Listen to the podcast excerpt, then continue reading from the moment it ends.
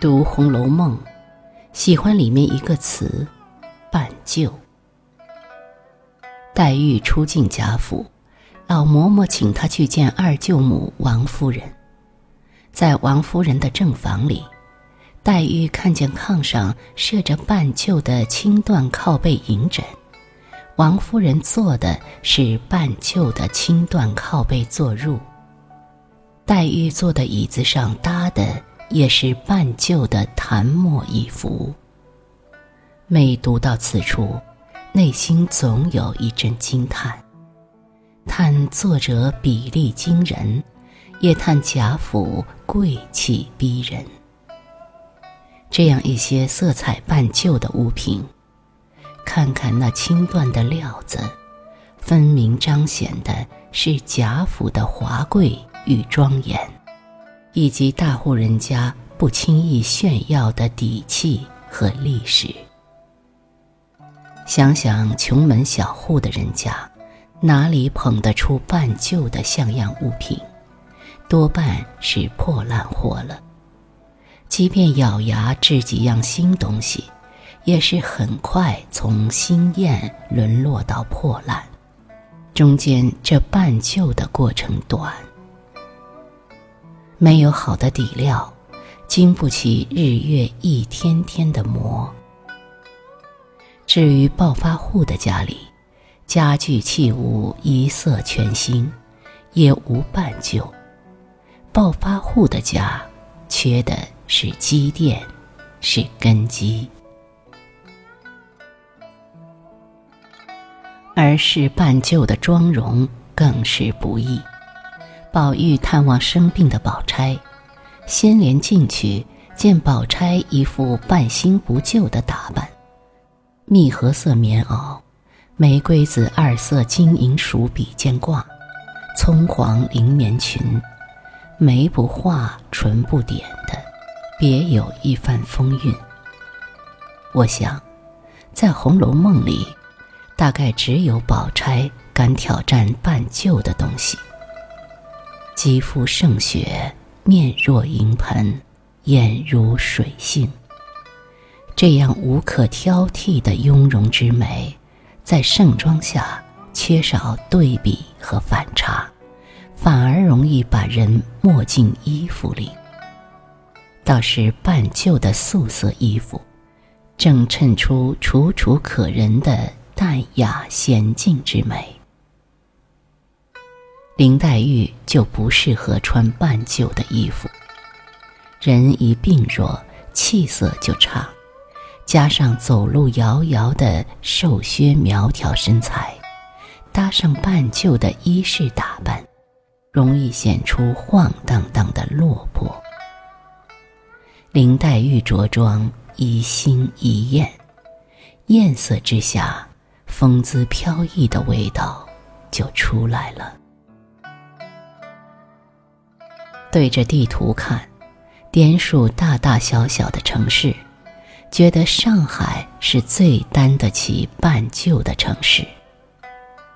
在外滩，百年的洋房建筑依然那么雍容华贵，那么挺拔雄浑，仿佛一位半老绅士，叼着烟斗，拄着拐杖。闲看黄浦江流水和隔岸的璀璨灯火，氤氲水汽中，路灯亮起。提一只随身小包，自万国建筑博览群前经过，耳旁有响着周旋的歌声。浮云散，明月照人来。花好月圆，浓情如酒。百乐门的舞场，掌声雷动，绿酒乌红裙。到底是一座国际大都市，在奢华的现代喧嚣之下，还保留着半旧的里子、半旧的历史和文化遗迹，可供人流连沉醉。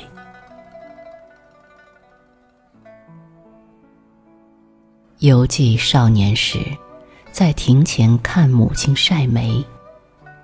黄梅天后，天气晴热，衣箱搬出，衣服被一件件展开铺在涤席上晒。有隔年的棉衣，有母亲出嫁时陪嫁的鸳鸯枕头，还有我儿时穿的用百家布缝就的花夹袄。邻居大妈站在旁边，拾起枕套看。白底子上绣了绯色的荷花和金绿的鸳鸯，还隐约散发着旧年的洗衣粉的残香。大妈家没有这些好看的半旧衣物，她父母早亡，做了童养媳，结婚时没有配嫁。每每忆起母亲晒煤，恍惚中，二十多年前的阳光犹在，少年时的衣香犹在。我想，彼时的母亲在半旧的荷花鸳鸯枕头面前，在大妈羡慕的目光里，一定心怀甜蜜。是一副半旧的枕头。将一个乡下已婚女子的平淡时光，撑得饱满而放心。某日，读初中的儿子跟我说起《诗经》，他说喜欢“桃之夭夭，灼灼其华”那句。于是，我们说起桃花，说起。桃花一样美的姑娘，说起那姑娘的出嫁，我暗想，他心里正懵懂喜欢的那个女同学，正是桃之夭夭的年纪。一念至此，觉得自己轰然老去。是啊，老了，旧了，桃花又是一年春。春天的主人换了，怎么办呢？低头做事吧。年华渐逝，容颜渐凋。也许学识、涵养、阅历和情怀，会帮我撑一撑，撑我做一回半旧的女子。